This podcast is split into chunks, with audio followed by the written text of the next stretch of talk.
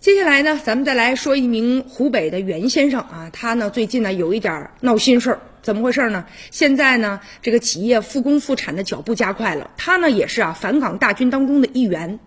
就在三月十九号，他呢因为家是在湖北嘛，所以呢就和同事开车就呢赶到贵阳，想赶紧呢就开门营业。结果不料呢，就被当地的居委会的工作人员要求不能下车。比较尴尬的就是，他就等待了八九个小时，内急呀，想上厕所，结果被告知只能用车里的塑料袋来解决。这个袁先生今年已经四十九岁了，他和朋友在贵阳啊经营一家呢建材公司。于是呢，他们就一起办理了健康证明，还在网上就填写了申请资料。同事呢，就向所在的这个小区啊报备了，但是他没有报备。凌晨一点钟左右吧，同事打电话就告诉居委会说，我们俩要到目的地了。居委会的工作人员回复说啊，到达之后呢，你到一空旷的地方停车，然后先不能下车，等白天再给你们安排隔离的酒店。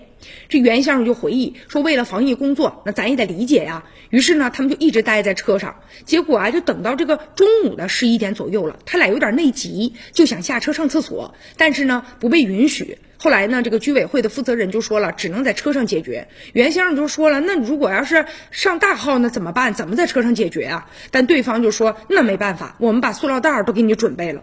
通话当中啊，对对方还说了，因为啊，他没有向所住的小区居委会来报备，所以目前呢。得到的指令就是说呢，先不让他下车啊，这下车可能就要报幺幺零了。所以后来啊，这袁先生他现在终于啊入住了隔离的酒店啊，然后呢，也是等到了当天的大概是十三天左右的时候吧，和同事被安排到了一家医院的传染科上了厕所。